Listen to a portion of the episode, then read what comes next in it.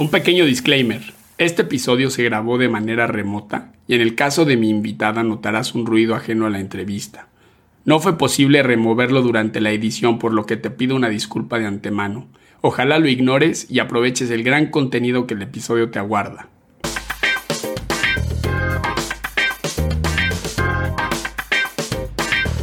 Hola, yo soy Bruno Stomp y tú estás escuchando VinoPod, la dosis mensual de magia y ciencia del vino para locos del vino.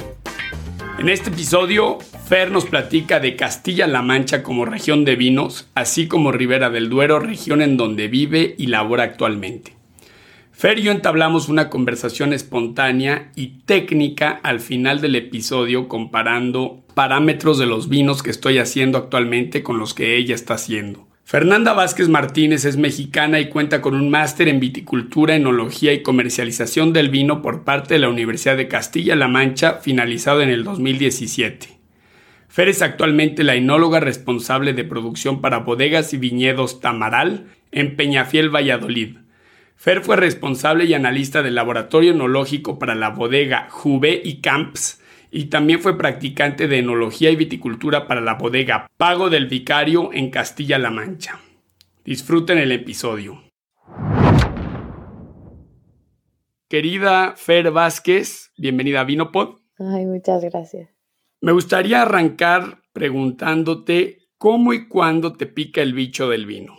Bueno, primero muchas gracias por, por la invitación.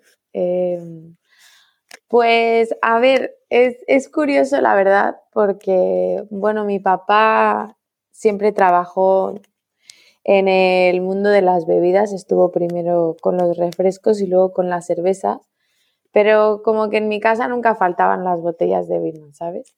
Siempre fue algo que, que tanto a mi mamá como a mi papá les gustaba mucho y teníamos la costumbre pues de, beber vino en casa, de visitar bodegas eh, ahí por donde viven mis papás, de ir a catas de vino y demás. Y cuando yo estudiaba eh, la universidad, mm, me vine aquí a España a hacer un semestre de intercambio, el típico semestre que te ofrece la universidad, y, en ese semestre hice la, la materia de enología así muy cortita, unos, no sé, cuatro o cinco meses, y me encantó. Y digo, ya, es que yo soy de aquí. y la verdad que ya después eh, de haber hecho esta, esta materia, pues decidí que, que, me quería dedicar a esto. Ya empecé como a ver qué formación más específica podía hacer y, fui tirando por ahí, ya luego hice un, máster en enología y ya empecé a buscar trabajo sobre esto, pero viene un poco de allí, de, los gustos familiares. En esta materia de enología, o sea, estoy, estoy intrigado en este primer acercamiento técnico al mundo del vino. O sea, ¿qué era lo que veían o qué, qué es lo que vieron? Pues, a ver, mira, la materia está pensada para una carrera que existe aquí que se llama tecnólogo en alimentos, que ellos en verdad pues tocan un poco de, todo, ¿no? Yo qué sé, lácteos, aceites, carnes y demás. Y dentro de esto pues dan un poco de, del vino. Y la verdad que es una materia muy, muy básica, o sea, te enseñan básicamente cómo funciona la fermentación de la uva, las diferencias entre elaborar un vino blanco, un rosado, un tinto, eh, y luego obviamente hablan un poco de, los distintos vinos que hay aquí como más específicos de España, como aquellos de la zona de Jerez o, los, los cavas, pero es un poco como el one de enología, ¿sabes? Así muy, muy general. Y en esta clase no les hablaron nada de viticultura. Eh, no, aquí era puramente enología, porque mm, te digo, era, es sobre todo para la gente que, luego ah, pues, se dedica a los alimentos en general, pues para que puedan trabajar en cualquier tipo de industria eh, alimenticia, pero, pero ya después, cuando, cuando decidí que me quería dedicar a esto, pues sí tuve que, ya estudiar más la parte de, viticultura, que de hecho es que yo de plantas como tal tenía lo más básico y, claro, me obligaron a llevar incluso materias de lo que aquí le llaman em, técnico agrícola y tuve que llevar arboricultura y, bueno, lo, básico, ¿sabes? Para saber las partes de la, planta, que parece una tontería, pero es que hay, que empezar por ahí, ¿sabes? Claro, si, si pensamos que el, bueno, muy comúnmente se dice, ¿no? Que el vino se hace en el viñedo. Claro. Ahora, ayúdanos,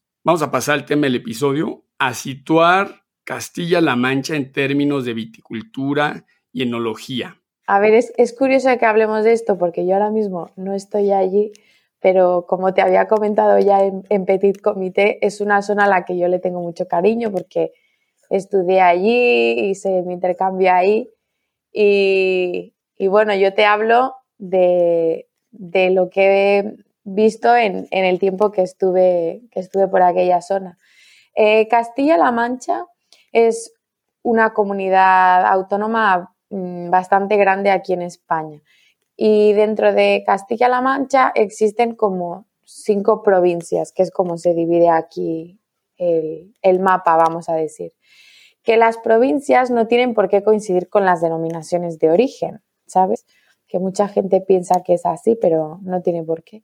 Y dentro de esta comunidad autónoma existen muchas denominaciones de origen, como por ejemplo pues la de Omancha, que es la más la más grande, eh, así conocidas pues Valdepeñas, Jumilla, eh, Ribera del Júcar, los vinos de la tierra de Castilla pues vienen de aquí y también es una, una eh, comunidad autónoma con sus vinos de pago. En fin, hay, hay muchas denominaciones de origen aquí, pero sin duda, pues la más, la más grande es la, la de Omancha, que yo creo que si te parece bien, nos enfocamos sobre todo en esta, que, yo creo que aquí ya hay suficiente material para, para platicar un ratito. Sí, sí, dale, dale. Y por ejemplo, en, ¿cuál es la extensión en hectáreas de la Deo Mancha? Pues a ver, primero habría que, que comentar que es la, la, denominación más grande de España y del mundo. O sea, no hay ninguna denominación de origen más grande que esta. ¿Vale? Es, enorme la cantidad de hectáreas, así la última cifra que tengo, que es del año pasado, eh, que todo aquí depende un poco pues de lo que se va arrancando y de las nuevas plantaciones. Ahora, el año pasado estaban en, en torno a las 155.000 hectáreas. O sea, es increíble. O sea, tú vas por aquella zona y es todo viña, viña, viña, viña. Lo que sí es que de, las cinco provincias de la comunidad autónoma, La Mancha como tal, o sea, la DEO, está principalmente en Ciudad Real y luego está algún, algo de viñedo también en, Cuenca, en Albacete y en Toledo, ¿vale? serían como la, lo que abarca la, denominación, pero sin duda eh, por ahí del 50% del viñedo está en Ciudad Real, o sea que Ciudad Real como tal es todo, todo, todo viñedo. Yo también resaltaría, pues algo muy importante es que la principal actividad económica de esta zona es la viticultura, o sea, es que es muy complicado conocer a alguien que no tenga viñedo o una bodega o que el primo, el tío, el abuelo, ¿sabes? Esté relacionado con, el mundillo. Y bueno, algo así ya para entrar más en, materia, pues a ver, esta zona es una zona vitícola por tradición de, siempre. Tienen pues un clima eh, que le conocen aquí eh, continental, ¿no? Que sería frío en invierno pero cuando digo frío, digo frío de verdad. O sea, no sé, menos 10, menos 15 pueden llegar las temperaturas. Y luego en verano hace muchísimo calor, o sea, 40 grados, 42 grados la máxima, ¿sabes? Es, es increíble las diferencias que hay en el año. Y luego el clima es también súper seco, o sea, casi no llueve en todo el año, igual tienen, no sé, 300, 350 milímetros de, de agua por año, que es que es nada, ¿sabes? ¿Y cómo sobreviven las plantas con tan poco, o sea, con tan poca precipitación? Pues es que es curioso porque, a ver, nosotros que venimos de, del nuevo mundo, que le llaman, eh, allí estamos acostumbrados a ver viñedos pues con riego, ¿no?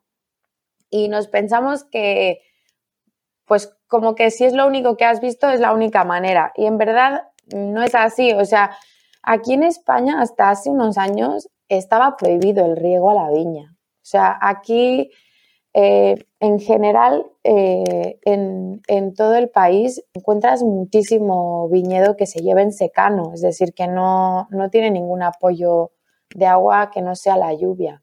Entonces, mm, es verdad que ahora con el cambio climático las plantas empiezan a sufrir mucho más, pero la, la viña aquí está perfectamente acostumbrada y, habituada a estos climas, a este calor, a este frío y a esta escasez de agua, que al final siempre hablamos de que cuando la planta peor lo pasa, más calidad de uva suele dar, ¿no? Sin llegar a unos límites, evidentemente. Y, ahora también ya tienes un sistema radicular establecido, seguramente profundo. Y también, yo digo, eh, yo en el 2000 15 hice una consultoría en el Monsant y ahí fue la, primera vez que vi, o sea, la poca densidad de plantas por hectárea que tenían. Me tocó ver hasta 500 plantas por hectárea. ¿Conoces tú la densidad de plantación? Eh, a ver, aquí se suele, bueno, depende mucho de la zona, ¿eh? Pero 500 plantas por hectárea me parece muy poco, ¿eh? sí, me parece muy poco. A ver, es verdad que en aquella zona, eh, o sea, en La Mancha, quiero decir, eh, se suele tener muchas producciones, o sea, producciones muy altas. Entonces, es complicado ver, ver un viñedo tan escaso, vamos a decir.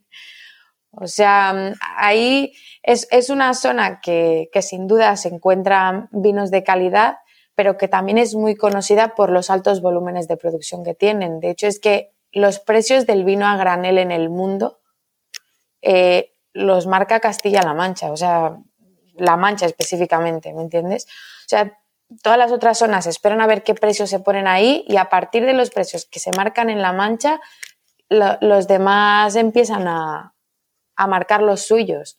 Pero estás hablando, pues, de que es que la mitad de la producción de vino en España se hace allí, ¿sabes? O sea, es, increíble. Ya, ya entiendo. Oye, y en materia de variedades. Pues, a ver, mm, hay como las dos variedades más conocidas, vamos a decir, que si tú buscaras un vino de La Mancha en, en México, seguramente encontrarías de la variedad tinta el tempranillo y de blanco airén, porque son las que están en mayor proporción. Pero una de las ventajas que tiene la, la Deo Mancha frente a otras de aquí de España es que muchas variedades autorizadas. Entonces, por ejemplo, dentro de las tintas puedes encontrar, pues, evidentemente el tempranillo, pero luego está, pues, por ejemplo, el bobal, el syrah, la garnacha tinta, eh, obviamente el cabernet, el monastrel, graciano, no sé, ¿me entiendes? O sea, hay, hay muchas eh, variedades autorizadas. La garnacha tintorera, que para quien no lo sepa es una variedad muy curiosa porque, porque tiene la pulpa colorada. Y dentro de las blancas, pues lo que te decía, la, la Irene sería como la reina de todas, en una proporción muy, muy grande. Y luego, pues existen también en, en menor proporción, pues la Macabeo, el Verdejo, Sauvignon Blanc, Chardonnay, Moscatel, eh, no sé, o sea, en general tienen muchas, muchas variedades autorizadas y, es una, ventaja que encuentro en frente, a, frente a otras denominaciones que son bastante restrictivas. Es cierto que olvidé preguntarte, ¿en dónde te encuentras en este momento de España? Eh, bueno, ahora mismo estoy trabajando en, en, una bodega aquí en Ribera del Duero, que estoy pues al Castilla-La Mancha está al sur de Madrid y ahora estoy al norte de Madrid, como justo en la dirección opuesta, vamos a decir. ¿Y, tú trabajaste en, La Mancha o no? Pues yo estudié ahí eh, el máster de viticultura y enología en, la Universidad de Castilla-La Mancha. Y después, eh, bueno, aquí en España, que, creo que en México es igual, no sé si en todas las universidades, pero aquí es obligatorio hacer eh, prácticas profesionales, eh, un, un, número de horas exactas para poderte titular. ¿vale? Entonces, cuando yo terminé todas las materias que tenía que aprobar para poder graduarme, eh, estuve haciendo las prácticas profesionales en una bodega eh, ahí en Castilla, en Castilla-La Mancha, que se llama Pago del Vicario, está en, en Ciudad Real.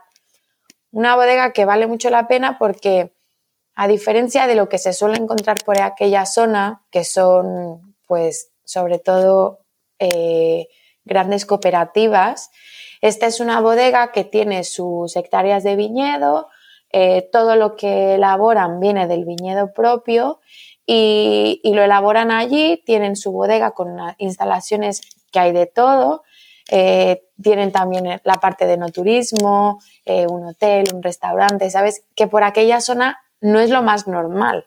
Ok, ¿qué, extensión tenía esa, propiedad? O sea, en materia de hectáreas de viñedo. Pues mira, Ahora mismo no sé si, estarán igual, han crecido o no, pero cuando yo estaba me parece que eran en 45 o 50 hectáreas, más o menos por ahí. La verdad que ya no me acuerdo porque hace muchos años que estuve allí, pero, pero más o menos te diría eso, en torno a unas 50 hectáreas de viña tenían. Y muy bonito porque tenían muchas variedades de uva. Me acuerdo que bueno, tenían evidentemente Tempranillo, tenían Petit Verdot, tenían Graciano, ¿sabes? Y, es curioso porque, pues claro, vas vendimiando conforme cada variedad llega a su, a su momento óptimo, mientras que donde estoy ahora, pues prácticamente 100% tempranillo, por aquí, por donde estoy. ¿Cómo ha cambiado Castilla-La Mancha en materia de enología y viticultura a lo largo de los años y qué propuesta como regiones la que actualmente tienen? Bueno, pues a ver, como te comentaba antes, eh, es una zona que, que en general en España y yo creo que en el mundo del vino se conoce mucho por la venta del vino a granel. Eh, tienen una, producción muy importante y, es, y esta, esta, venta a, granel pues se, mueve algo dentro de España, pero también va mucho al extranjero. Sin embargo, como cualquier otro producto que se vende a granel, pues no, no hay tanto margen, ¿no? Como en, como en, algo que ya vendes tú embotellado, empaquetado y, demás. Entonces, yo lo que, lo que sí he visto y lo que ya veía desde que estaba en aquella zona es que muchas de las bodegas que antes tendían a elaborar y a vender únicamente vino a granel, empezaban a buscar líneas de, embotellado eh, para empezar a vender también eh, vino ya en otros formatos, ¿sabes? Em, que suena raro porque es que en México esto, este concepto no existe, o sea, son bodegas tan, tan pequeñas, vamos a decir, comparado con esto, que es impensable que alguien te vaya a vender una pipa de vino tinto, ¿sabes? pero, pero allí es que hablas de volúmenes exagerados. Entonces, pues algo importante es eso, o sea, que cada vez el, volumen de vino eh, que se vende embotellado va creciendo, que también es una zona que ha empezado a apostar mucho por, por la modernización eh, en general, el viñedo que vemos en otras partes del mundo lo vemos todo pues con un sistema de conducción bien llevado como la espaldera, ¿no? que son los postes y los alambres estos bien colocados para que la viña mm, agarre la forma que nosotros queremos. Sin embargo, en esta zona, bueno, y en general en España, ¿eh? Eh, de toda la vida se llevaba el viñedo en vaso. ¿Qué sería en vaso? Pues que no lleva ningún sistema de conducción. Básicamente se deja que la planta crezca y, tome la forma que tiene que tomar por la variedad que tiene y por el tipo de, pie que lleva. Y esto eh, en los últimos años pues se ha ido eh, cambiando y modernizando un poco y todos los viñedos que se solían llevar en vaso pues ahora se convierten a espaldera que hay gente que lo, lo ve como algo positivo, gente que no, pero es verdad que para la modernización, para poder hacer las labores en campo, para hacer vendimias mecanizadas, pues es impensable hacerlo en vaso. Tienes que llevar las viñas que estén bien formaditas para que pueda pasar la maquinaria por ahí, ¿sabes? Y, otra de las cosas que sin duda es importante es que es una, una, denominación que está apostando cada vez más pues, por la calidad, que antes se apostaba mucho más por la cantidad y unos precios más contenidos y, ahora se busca ya más calidad. Es una denominación que también está apostando pues, por hacer su, su ruta del vino, por eh, museos para que la gente conozca eh, la zona y la tradición que hay allí de toda la vida. Y, otra cosa que es muy importante y que ya la, la veíamos incluso en clase hace, hace años, cuando estudiaba por allí, es que mm, antes eh, los precios de la uva, los viticultores que llevaban sus remolques a las bodegas o a las cooperativas, pues solía hacerse solamente por la cantidad de azúcar que, tiene, que tenía la uva. Y últimamente se, intenta mm, pagar la, uva ya no solo por la cantidad que llevas, sino por la calidad de esa uva que estás llevando, ¿sabes? Eh, ¿cómo, ¿Cómo puedes controlar esto? Pues ya no solo mirando el azúcar, sino mirando también, eh, por ejemplo, eh, el potencial de color que tú puedes sacar de esa uva. ¿Y, ese cómo lo miden? ¿Con eh, polifenoles totales? Pues hay muchos, hay muchos métodos. El problema es que, por ejemplo, en el caso del tinto, pues es, es difícil saberlo porque una cosa es la uva, o sea, el mosto cuando llega y otra el mosto ya después de haber extraído todo lo que has podido de esas pieles y de esas pepitas.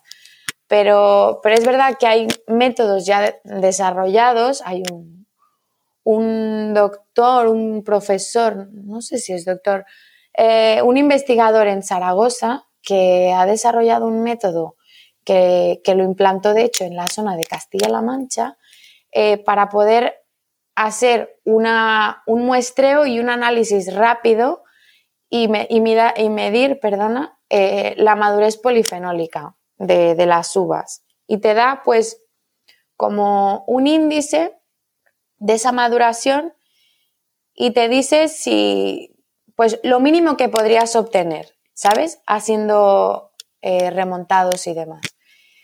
Y esto ya te habla, pues, de que se está buscando hacer vinos de, mayor calidad y, de contener un poco esos volúmenes que muchas veces fuerzan demasiado a, a la planta y que no conseguimos que nos dé todo ese potencial que tiene. ¿sabes? Ahora, platícanos de la bodega en la que trabajas. Bueno, pues ya te digo que estoy en otra, en otra zona más, más separada de por ahí y que se trabaja distinto, sin duda.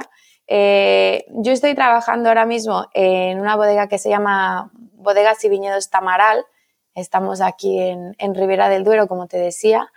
Y bueno, es una bodega eh, familiar que, tiene ya 25 años desde que se fundó aquí en, la Ribera. Estamos en la, en la, Milla de Oro. Tenemos la suerte de, de compartir la Milla de Oro con, con, todas las grandes bodegas de esta denominación.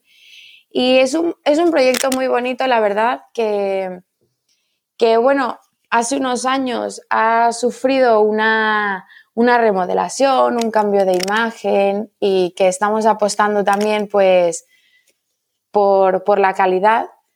Eh, hacemos principalmente grandes tintos eh, de guarda y, un vino rosado que, lo sabrás tú, que se están poniendo muy de moda últimamente. y, bueno, dentro del proyecto eh, es, es una bodega mediana, diría yo, para esta zona. Y, algo importante de destacar es que llevamos ya unos años que trabajamos con, la viticultura ecológica, que por aquí en esta zona no se encuentra tan fácilmente. Y, y, bueno, que estamos buscando sobre todo modernizar nuestras, nuestras instalaciones y apostar por vinos de calidad eh, exclusivos. Eh, no sé si les sonará a la gente de por allá, pero entiendo que sí, eh, el concepto de los vinos de finca. Pues, pues estamos trabajando mucho con estos proyectos, tenemos mucho viñedo propio y, y tratamos de, de que esa particularidad que nos aporta cada uno de nuestros viñedos se lleve hasta la copa de, la persona que disfruta con nuestros vinos. ¿cómo se llama el, proyecto? Bodegas y viñedos Tamaral. Tamaral, ok. ¿Y esto, los dueños, es una familia, es un grupo de empresas? Es, es una familia, eh, una, los propietarios es la, familia de Santiago, que son de la provincia de Valladolid, y los propietarios es el señor Ricardo, su mujer doña Carmen y sus seis hijos. Y, es un, pues eso, es un proyecto completamente familiar. Eh, la, gerencia de la bodega no la lleva la, familia, la lleva eh, Sergio Ochoa, que es la persona que está al frente del proyecto pero, pero es, es, un proyecto pues que está en crecimiento, o sea, es una, es una bodega que, que, no sé si somos 15 personas, me parece. O sea, es, es pequeñito, sigue siendo muy petit comité, es lo que quiero decir. Ya, ya entiendo. Ahorita que hablabas de, de mm, vinos ecológicos, ¿esta es una certificación nacional española? O, o, o, cómo determinas que son vinos ecológicos? Eh, aquí en, Europa es, normativa europea.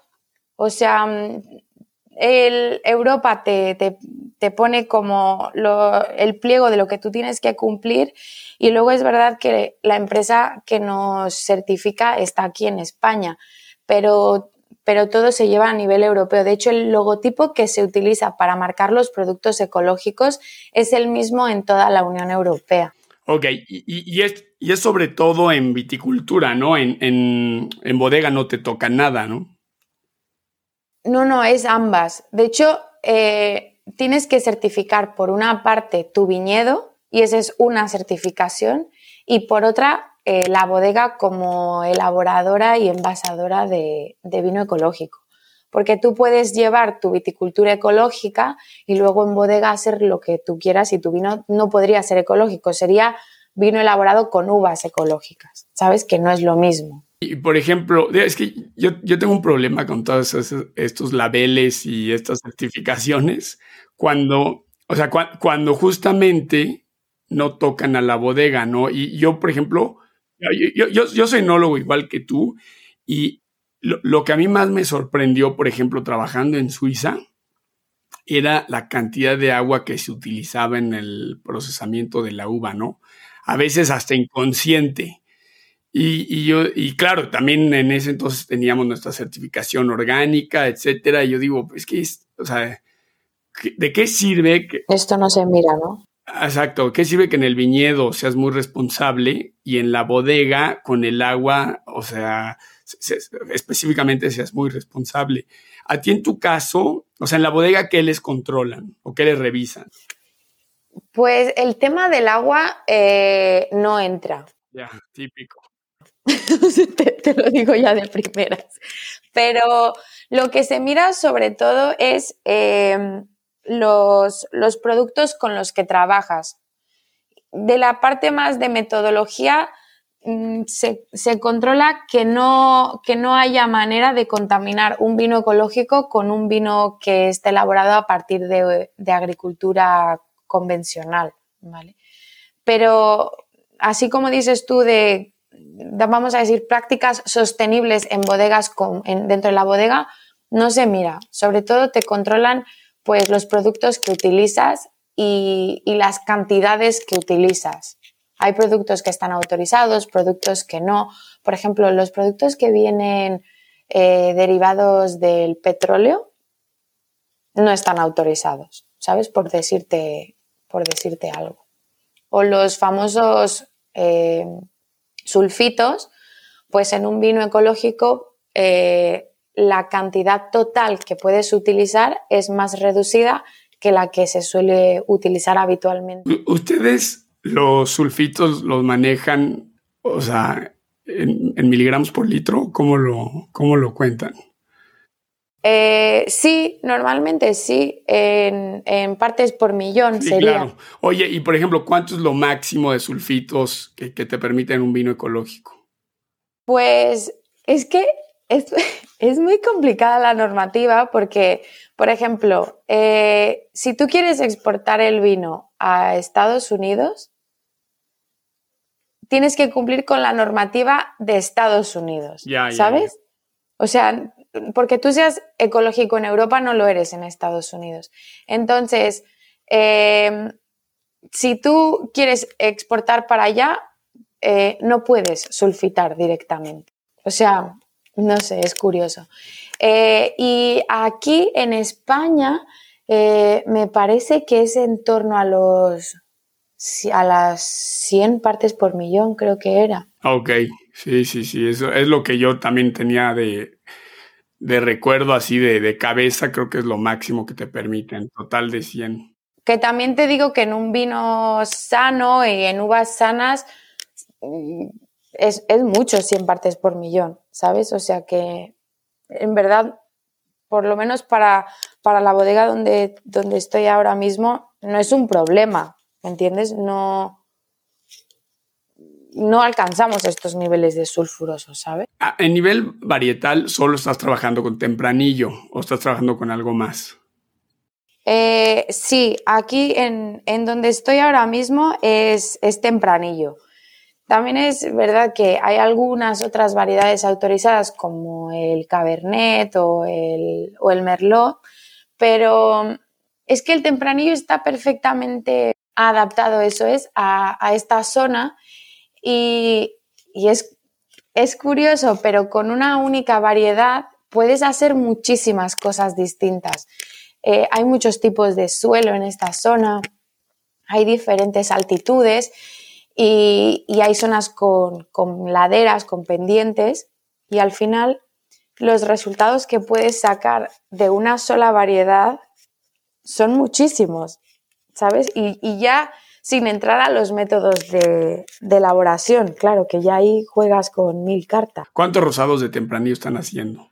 Ah, elaboramos uno, ahora mismo uno, es una, producción pequeña comparado con lo que hacemos de, tinto. Eh, es, es, un rosado joven, porque digo joven porque aquí en la zona hay quien los elabora con, con crianza en barrica, que es, es curioso, no se suele ver, ¿no? Por allá en México. El nuestro es un rosado joven de, color, pues yo diría salmón, así para que la gente se lo imagine. y, es un rosado complicado de hacer, ¿eh? porque aquí en esta zona eh, las uvas están preparadas para dar unos tintos con un súper color y con, mucho cuerpo, con mucho tanino, ¿sabes? Y para poder conseguir un, un rosado pálido, pues hay que trabajar mucho. ¿Y le dejan azúcar residual? No, no, aquí, aquí es todo, todo vino seco. De hecho, en Castilla-La Mancha sí que puedes encontrar vinos eh, dulces, semidulces, secos, semisecos, pero aquí en esta zona es eh, solamente eh, vino seco, que no, que no tiene azúcar residual. ¿Este es un prensado directo o sangran un tinto para sacarlo? Es sangrado, pero son no es un sangrado de un tinto, sino es un sangrado de uvas que están pensadas para rosado. Quiero decir que se vendimian antes, eh, antes quiero decir antes de la época en la que se vendimiarían para un tinto. Eh, son uvas que, vendimiamos a mano en cajas pequeñas y es una vendimia nocturna. A las 3 de la mañana están los chicos ya en, el viñedo eh, recogiendo y, y por ahí de las 9, 10 de la mañana ya cortamos porque empieza a hacer mucho calor y, para extraer muy poquito color no, nos interesa que, la uva esté caliente. ¿Y se han atrevido a hacer un, blanco de tinto con el, la tempranillo? Pues no, la verdad es que no. Lo que sí te puedo decir es que en la bodega donde estaba antes, en, Castilla-La Mancha, eh, ahí elaboran un, un, blanco de tempranillo eh, que tiene un poco de azúcar residual, mire, engloba todo. Y, es muy interesante, ¿eh? muy interesante de hacer. También sin duda es una zona que al estar más al sur no tienen tantos problemas de extracción de color, pero es que hacer un blanco de tinto aquí, es que solo de pensarlo me, me pongo nerviosa, te lo juro. En la bodega de, de Castilla-La Mancha agregaban carbón para quitar un poco de color o era color natural? Pues eh, se busca que sea, que sea natural, o sea, tienes que trabajarlo muy bien, vendimiar a tiempo, y, a tiempo me refiero antes, y trabajar sobre todo con mucho frío. ¿Sabes qué pasa? Que, bueno, tú lo sabrás de, sobra, el, carbón es que, mm, o sea, sí, se lleva el color sin duda, pero también se lleva muchas otras cosas. Eh, el cuerpo y los aromas. Sí, es, un desodorante, ¿no? Sí, sí, sí, sí, sí. O sea, e, es, tremendo, Les le mete un, golpe al vino muy fuerte. Y es que en general a nadie le gusta trabajar con carbón. O sea, ya cuando lo ves, da una pena. Sí, cierto. Yo también. te digo, yo, este año traté, digo, hice muy poco, ¿eh? hice 950 kilos para mí, o sea, para entre consumo personal y... y, amigos, ¿no? O sea, proyecto. Y amigos, exactamente. Hice 950 kilos de merlot queretano y 250 kilos de charelo. Sí. Y traté de hacer un, un, blanco de merlot, que en Suiza se hace mucho, en la, en la región italiana, y lo he hecho. Lo he hecho, o sea, sin agregar carbón y agregando carbón no pude esta vez. Y, decidí no agregar carbón justamente. Y te quedó medio rosado, ¿no? Sí, y, mira que, o sea, hice un prensado súper suave, me falló la temperatura efectivamente, o sea, mi, mosto, bueno, mi jugo, eh, o sea, estaba, no sé, a 25, 26 grados, era una locura. Claro, es que aquí entra a 4 grados, imagínate. Es muy, muy frío. Sí, sí, tiene menor extracción, claro, no, no lo había pensado así. Te va a tocar madrugar para el próximo año. sí, sí, sí, sí, sí. Y a ver, platícanos, ¿tienes tu proyecto aparte? No, no, no, no, la verdad que, que no. Es una cosa que mucha gente me, me, me empuja, pero yo es que nunca he tenido esta, este gusanito de convertirme en, en autónomo, la verdad. Pero no sé, no es una cosa que descarte, sobre todo porque trabajando pues por libre tienes la libertad de hacer lo que tú quieras, ¿no? Y probar cosas y, y si sale bien y si no, pues ni modo. Pero no, de momento no. También es verdad que creo que soy joven y que me falta todavía mucha experiencia para poder tener esa responsabilidad, ¿no? De, aventarte al ruedo y, ver qué sale y luego asumir las consecuencias de lo que salga. Claro, eso es, eso es lo más duro ¿eh? de todo.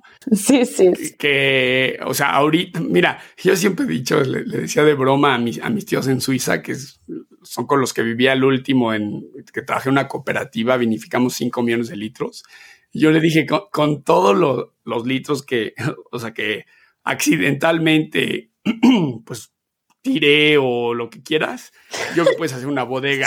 o sea, puedes, hacer una bodega. Y, la verdad que mi jefe, por ejemplo, yo me acuerdo la primera vez que le agregué nutriente a un tanque de 60 mil litros, fue un volcán, de hecho lo tengo grabado. Sí, se salen por arriba. Sí, se salen por arriba, pero era un espectáculo. O sea, como el proyecto de ciencias, el típico de primaria, ¿no? Sí, sí, exacto. De la pastilla de Alka-Seltzer. Exacto, entonces si, si, sumas de eso más mil veces de, mangueras que pues no, no los conecté bien y, o sea, desbordé tanque, o sea, te juro que puede ser una bodega así productiva con todo lo que desperdicié accidentalmente, ¿no? Y, cuando Espero que no te oigan. Sí, y, y cuando estás tú solo, pues, o sea, todo eso son son centavos de euro o euros, ¿no? Claro, cada mililitro cuenta. Sí, sí, todo es cuestión de perspectiva, eso, sin duda. Oye, y ahora me gustaría pasar a, um, como que el último segmento del episodio. Fíjate que yo siempre pensé, yo no venía de un, de un background ni, ni, o sea, ni científico ni en materia de, alimentos antes de hacer la ingeniería y la maestría. Y me sorprendió, o, más bien, bueno, sí, me sorprendió uno, cuántas mujeres habían en mi clase. De hecho, eran más, eran más las mujeres que los hombres y nosotros nos, bueno, nos, titulamos enólogo con, o sea, una doble titulación con, con viticultura. Y siempre he pensado que tanto la viticultura como la enología son ramas en donde la mujer tiene más, o sea, como que un, toque mucho más consecuente que el hombre. Eh, y entonces, eh, o sea, por ejemplo, en, materia de viticultura, pues tienes, digo, las mujeres es sabido, ¿no? Que son muy buenas con las plantas, tienen ese, ese toque materno, ¿no? Mucho, mucho más receptivas que el hombre a las enfermedades, a los cuidados, etcétera. Y en materia de enología, particularmente en degustación, y esto no, lo digo yo, ¿eh? Estos son, se han hecho infinidad de estudios. sí, es verdad. Y, cosas que, o sea, em, o sea, tiene una mayor percepción de, o sea, de, degustación organolépticamente hablando la mujer que el hombre. Ahora hay teorías, ¿no? Que esto es porque, pues, como las mujeres van a dar a luz, y, a, final de cuentas tu nariz y tu boca pues es para probar alimentos y gustos que no van a ni envenenarte a ti ni a tu bebé, pues tienen este, este sobrepoder ante los hombres. Yo quería ver cuál ha sido tu experiencia, o sea, como mujer en el mundo del vino y y después que nos cuentes, porque aunque tienes acento español, pues que eres mexicana, pero primero cuéntanos, ¿cómo ha sido tu experiencia como mujer en el mundo del vino? Pues la verdad es que ahora que decías, o sea, toda la, explicación previa pensaba, pues igual sí tienes razón, pero yo es que lo he vivido completamente distinto, la verdad. Eh, no sé si es porque estoy en otra, en otra zona del mundo y quizás en donde has estado tú y en México eh, haya como este girl power, vamos a decir. Pero yo aquí siento que, que todavía para muchas cosas eh, sigue siendo eh, un mundo pues muy de hombres, ¿sabes? No tanto por el tema de la, de la viticultura o de ir al campo, de catar o de conocimientos técnicos, no. Lo digo sobre todo ya por el, el momento de trabajar como tal en una bodega, porque eh, tienes que lidiar con, con viticultores, que en general suelen ser hombres y, hombres señores, quiero decir, y aquí en esta zona y en La Mancha y en todas las zonas donde he estado, hombres ya mayores, ¿sabes? Luego, eh, pues con los transportistas, yo que sé, tractor, el, el, remolque, el camión, el no sé qué, no sé cuántas, hombres también. Y luego eh, los operarios de bodega, o sea, la gran mayoría suelen ser hombres. Los, los, bodegueros, o sea, el bodeguero como tal, no se dice la bodeguero, ¿sabes lo que te digo? O sea, como que ya el trabajo eh, en sí es con constante eh, contacto con, con hombres y no porque las mujeres no lo puedan hacer, pero porque es lo que yo he visto aquí en, todas las bodegas en donde, en donde he trabajado y las que he visitado también. Entonces, mm, tiene sus pros y sus contras, como todo, pero ya mezclando un poco ambas preguntas, yo creo que el hecho de ser mujer, de ser mexicana y de dentro de todo seguir siendo joven, es complicado, ¿eh? O sea, porque tú te piensas que te vas a comer el mundo y luego la gente te dice, bueno, tranquilo. Me gustó mucho lo que comentas. Definitivamente, el mundo del vino está dominado por figuras masculinas. Sin embargo, el, punto que yo quiero hacer, y lo he tratado de hacer en muchos episodios, y, mira que estoy lejos de ser feminista, ¿eh? de hecho la gente que me conoce, no, no lo creía que hago este comentario, pero de veras lo hago, es que la mujer tiene más capacidades para esta materia que el hombre. Y de veras, y lo he visto y constatado un millón de veces, pero estoy de acuerdo contigo. Es un mundo dominado por los hombres. ¿Y qué, a qué desafíos te has enfrentado?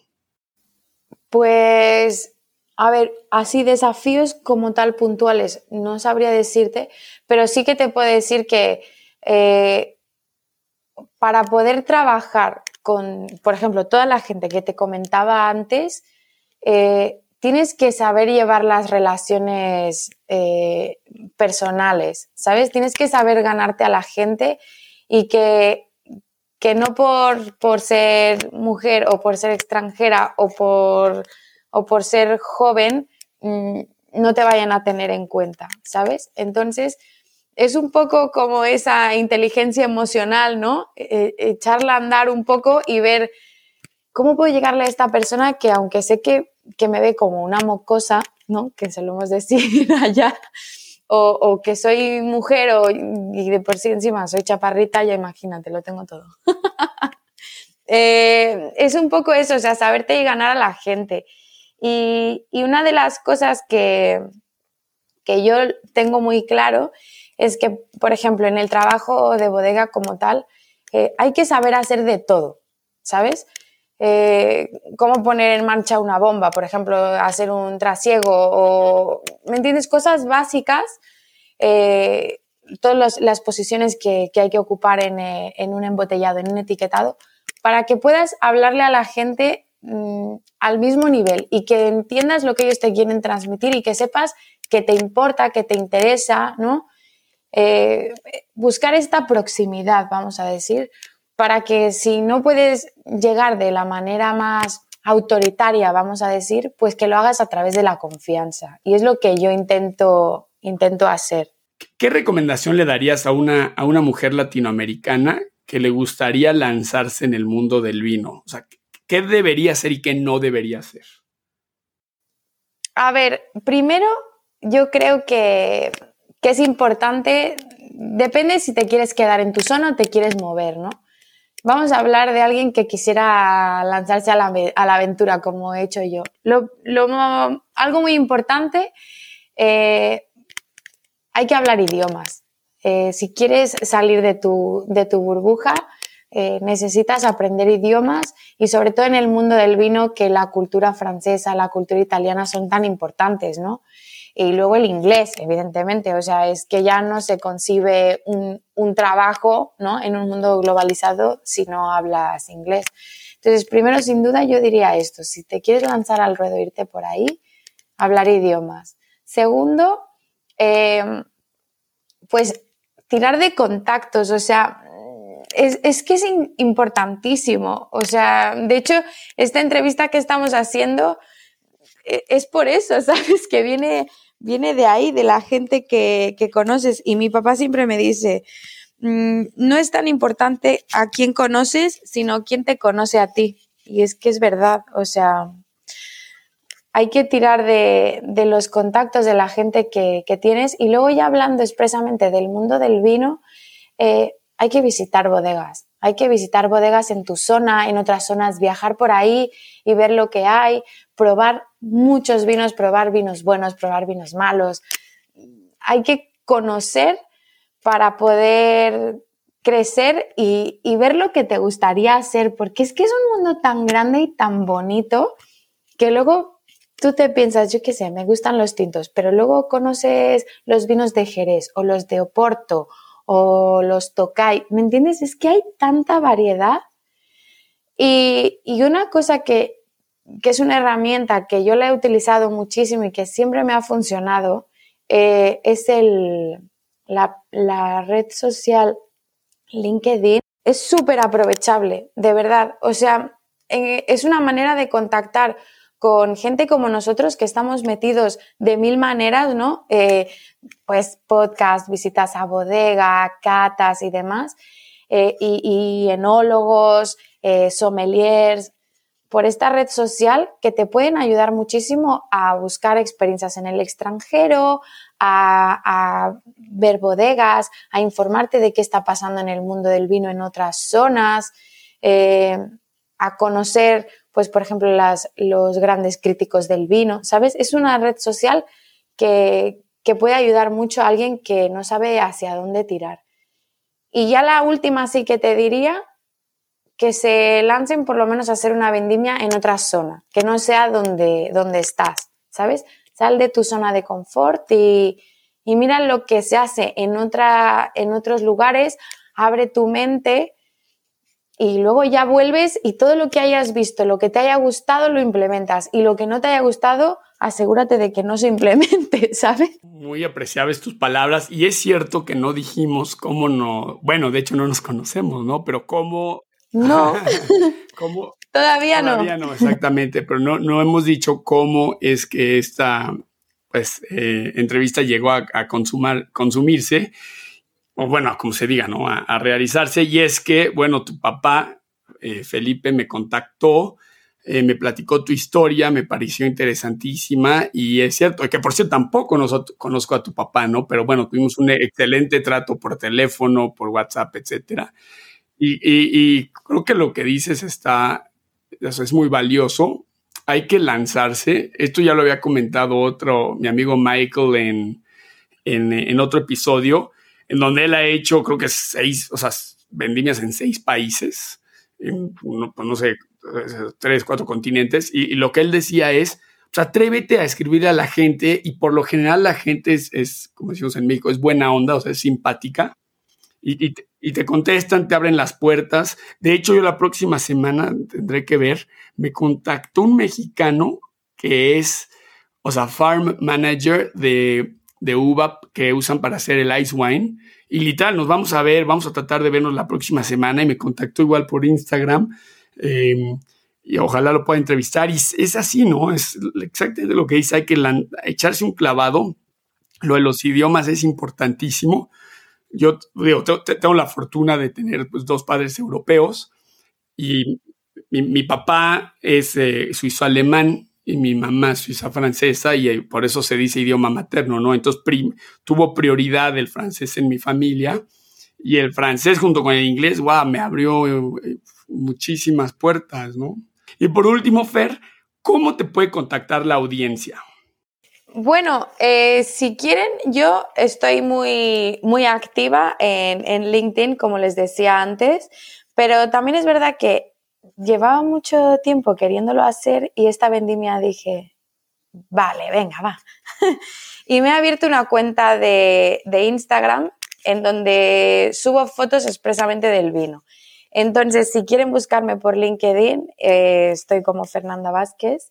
Y si quieren buscarme por Instagram, estoy como I'm a winemaker con guion bajo eh, entre la M y la A y entre la A y la W. Buenísimo. Ahí lo, pondremos en los footnotes de, del episodio. Querida Fer, te, deseo muchísimo em, éxito en tu pues, desarrollo profesional. Muchas gracias por haber aceptado esta entrevista. ¿eh? Ay, muchísimas gracias por invitarme. La verdad que, em, a ver, habría que agregar al punto anterior que esta también es una herramienta muy útil tanto para aprender, escuchando eh, todos los podcasts que, hay por ahí de, vino, eh, como para darse a conocer, sin duda.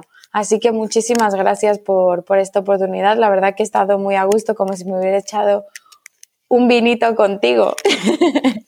Y por pura curiosidad, ahorita qué se encuentran, qué actividades se encuentran realizando en bodega, supongo embotellado, ¿no? Pues mira, estamos eh, a tope con la vendimia, perdón, con la campaña de Navidad. Entonces, eh, etiquetados para, para que se venda todo lo que se tiene que vender en el último empujoncito del año.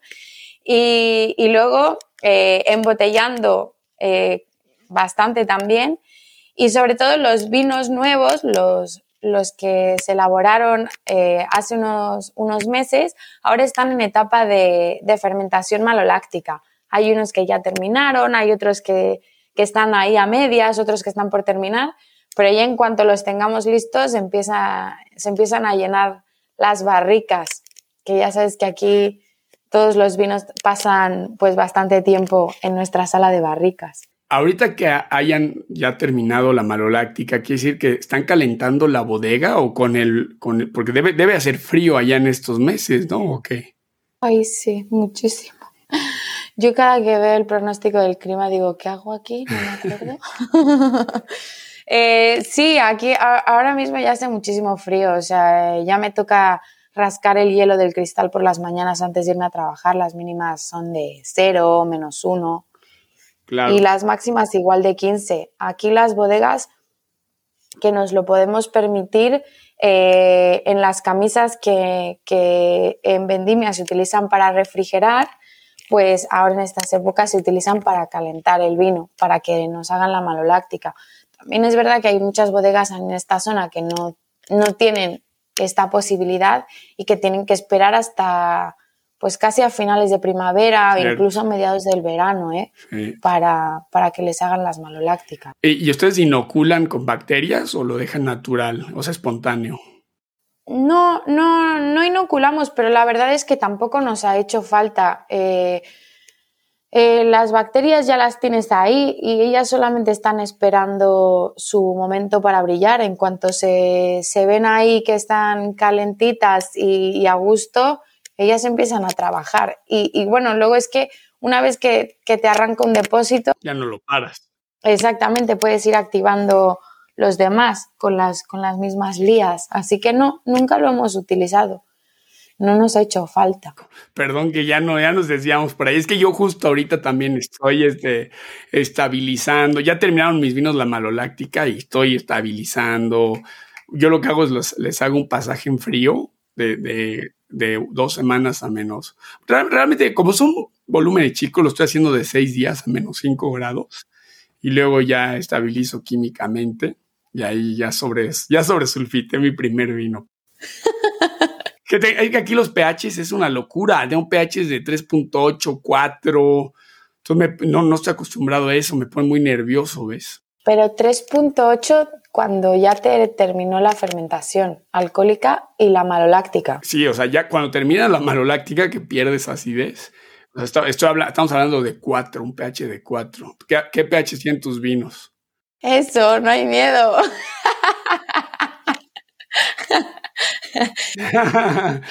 fíjate, fíjate, porque yo me, asusté y sobresulfité un vino, o sea, mi primero, 60 litros nada más de prueba, ¿eh?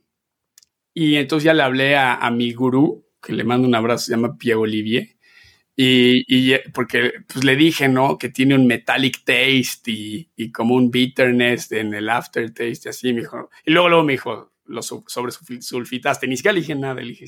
Bueno, eso lo va a perder, no, no hay miedo, lo va a perder también. Sí, sí, sí, o sea, y, todavía lo puedo corregir, porque como es el primero, eh, eh, es una maceración carbónica que intenté, o sea, tengo otro igual que no es sulfitado, en fin. Así está. Pues a ver, aquí es que es una zona de pHs altísimos, ¿eh? O sea, exagerado. Eh, aquí nada más entrar la uva ya se mete mínimo un gramo por litro de ácido tartárico a todos los depósitos. Ah, mira, ok, yo no, yo, yo, no corregí así de. Pues aquí se corrige nada más entrar la uva y cuando terminan la alcohólica están pues en un 365, 370, porque los tintos siempre suele subir el pH al estar ahí la, la piel, la pepita y demás, por el potasio pero cuando terminan la maloláctica es que yo he llegado a ver cuatro con uno. ¿eh? ¡Qué locura! Sí, sí, sí, es loquísimo. Pero luego pues tienes que volver a meter tartárico, no hay miedo. Porque mucho el tartárico, si lo metes en jugo o en mosto, pues lo pierdes, ¿no? A mí nunca me ha gustado meter en, en mosto porque, o sea, no sé, en la fermentación alcohólica algo debes perder, ¿no? Sí, algo pierdes, algo pierdes. Pero, pero también es verdad que, no sé si me voy a poner muy técnica, ¿eh? pero siempre es mejor eh, trabajar a pHs más bajos para poder extraer mejor y, que no tengas problemas de bacterias que no te interesan. Sí, es, e, eso es lo que a mí, claro, me, me, es lo que más me gusta, que estás trabajando, o sea, el pH hace una selección inmediata, o más bien tus microorganismos, o sea, los seleccionas con tu pH, ¿cierto? no lo había visto ese punto. Ahora, y otra cosa que tus, o sea, los vinos de Ribera del Duero los protege y los permite añejar es alto contenido de alcohol, ¿no? ¿Qué, contenido de alcohol es el habitual allá? Bueno, a ver, es verdad que con el calentamiento global las cosas van cambiando, pero por ejemplo, nosotros nos movemos en torno a los 13 y medio, 14, o sea, tampoco te creas tampoco te creas que es tan alto. Sí que es verdad que puedes encontrar vinos de 14 y medio o de 15, pero la ventaja que tiene es que es un alcohol que está tan bien integrado en el, en el vino que no lo notas. O sea, te lo juro, yo, yo he catado vinos eh, de 15 grados en la etiqueta, que luego puede tener más, ¿sabes? Eh, y no te das cuenta, o sea, te bebes la copa y, cuando terminas dice, dices, bueno, por curiosidad, a ver, pam, 15, dices, pero está tan bien integrado que, no lo notas de verdad. eso es un, un acierto sin duda de esta zona. ¿Qué hará entonces que los vinos o sea, de Ribera del Duero se guarde tanto? ¿Será su alto contenido en tanino y antociano? Sí, o sea, es que aquí tú, ¿sabes la, frase esta de, bueno, el, sangrar un depósito, ¿no? que abres para, para, sacar la parte líquida, ¿no? De este vino tinto recién fermentado. Es que tú aquí, tú, sangras cuando terminan la alcohólica y es que lo que ves parece sangre de verdad, ¿eh? O sea, el color es tal cual. Es increíble. Eh, los vinos aquí tienen, tienen polifenoles eh, para tirar para arriba. o sea, hay IPTs de 95 para que te des idea de lo que hay por aquí. O sea, es, increíble. Luego, el, objetivo es que ese, ese tanino esté maduro, ¿no? Y, no sé, un tanino verde y que, lo vayas redondeando y, puliendo con estas crianzas, con esta madera buena y luego con un, tiempo importante o interesante en, la botella, que es lo que lo va a equilibrar y a terminar de pulir todas esas aristas que pueda tener. Pero sí, sin duda, aquí color y tanino no, no faltan, o sea, no faltan.